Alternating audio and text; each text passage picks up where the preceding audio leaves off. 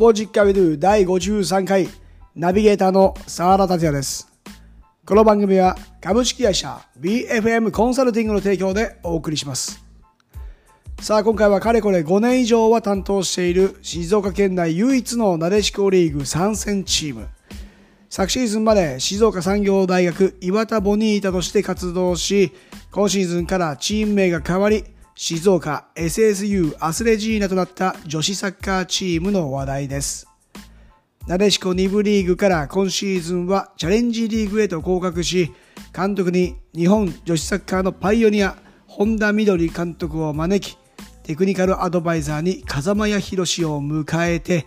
なでしこチャレンジリーグの中でも飛び抜けた環境で挑む2020年シーズンです。コロナの影響で大幅にスケジュールがずれまして、ここまでチーム関係者は大変だったと思いますが、今日8月22日土曜日、なんとか開幕戦を迎えることができました。2020ブレナスチャレンジリーグイースト第1節。舞台は岩田市竜洋スポーツ公園サッカー場。キックオフは灼熱の11時。現地の気温は32.5度の発表でしたが、ピッチレベルはそれ以上の暑さとなりました。対戦相手は新加入10人を迎えた筑波 SC レディース。お部屋探しのテクトピアでもおなじみ、株式会社クラストが街でスポンサーとなり、緊急事態宣言中に始めた静岡 SSU アスレジーナ YouTube での初ライブ配信。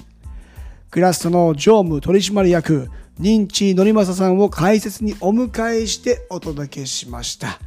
試合を振り返りたい方は、ぜひ YouTube でご覧ください。静岡 SSU アスレジーナで検索していただくと出てくると思います。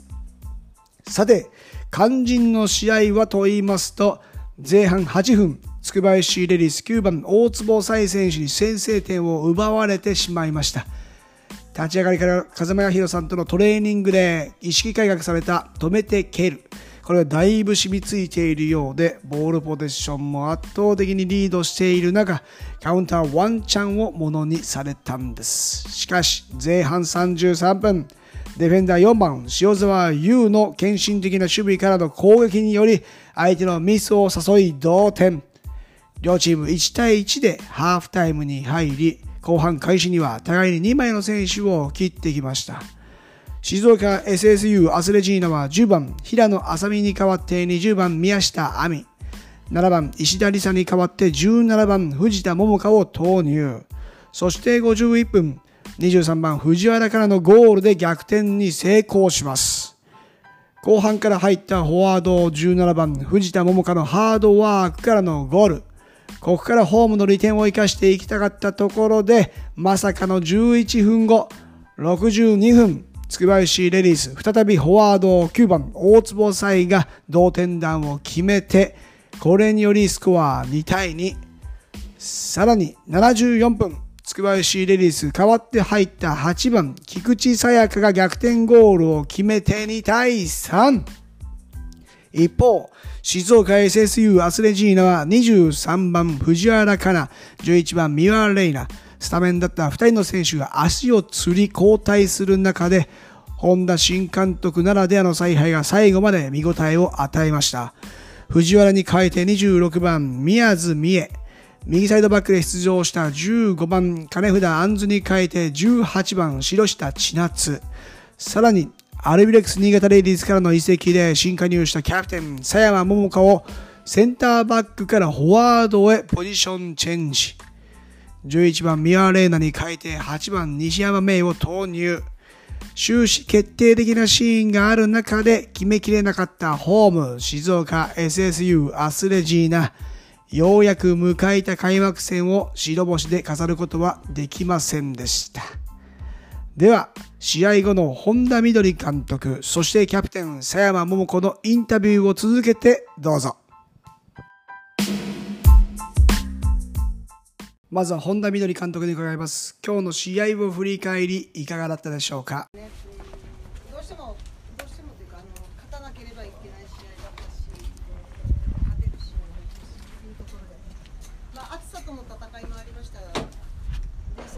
うまく入れ替えていこうとは思ったん。ですけどちょっとあの思った以上にあのハードだったのかなというところであの計算してない選手の足がつったりとかっていうところもあったので実際暑さには随分我々のチームは慣れてきてるはずだったん。ですけれどもやっぱ試合になるのちょっと違うのかなといったところで。自分自身の中の選手の使う順番もちょっと思ったよりも違ったそこは自分のミスだ。続いて佐山選手の起用についてどんな狙いがあったんでしょうか？そうですね。彼女をどちらで使うかっていうところでまあフォワードで使うのかっていうところでなかなか本当にシュートの確率が悪かったのでだったらディフェンスのところで安定させて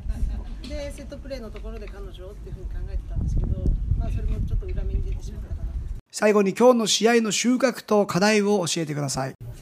そうですね収穫はあの我々はまだまだあの立ち位置がここなんだっていうところをもう一回選手と自分たちスタッフ含めて立ち位置しっかり見直せたっていうところそこからあの上に上がっていくっていうことが必要ででやはり止める蹴るだけ止める蹴るの技術をもっと上げていくことまた守備の能力をしっかり上げていくっていう3本ともクロスなので結局、まあ、J リーグもそうですけど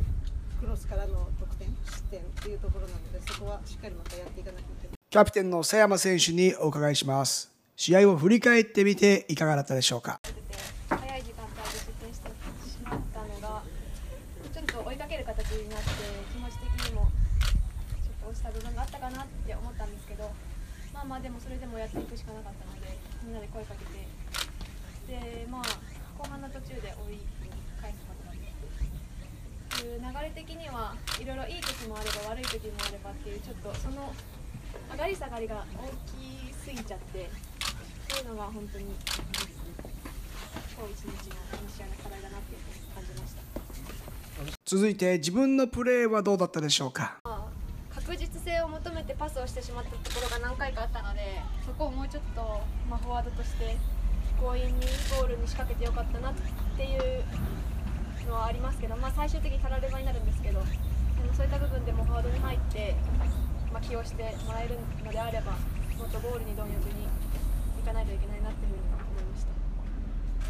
最後にキャプテンから見てこの試合の収穫と課題を教えてください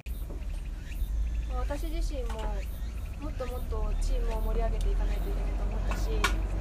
まあ、個人個人がもうちょっとこう一人一人が自信を持つじゃないですけどそういうプレーを見せていかないと、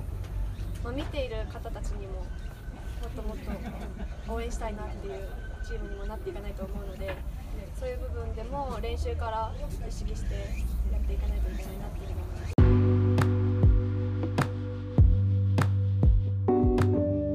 ということでコロナの影響で大幅にスケジュールが延期となった2020プレナスチャレンジリーグイースト第1節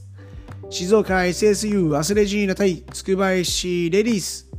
結果は2対3と残念でしたがまず試合が行われた感謝とコロナの中でも前進したと感じた一日でもありました。試合は負けましたが見応えあるゲームだったと思います。静岡県内唯一のなでしこリーグ参戦チームとして貴重な存在となっている女子サッカーチーム。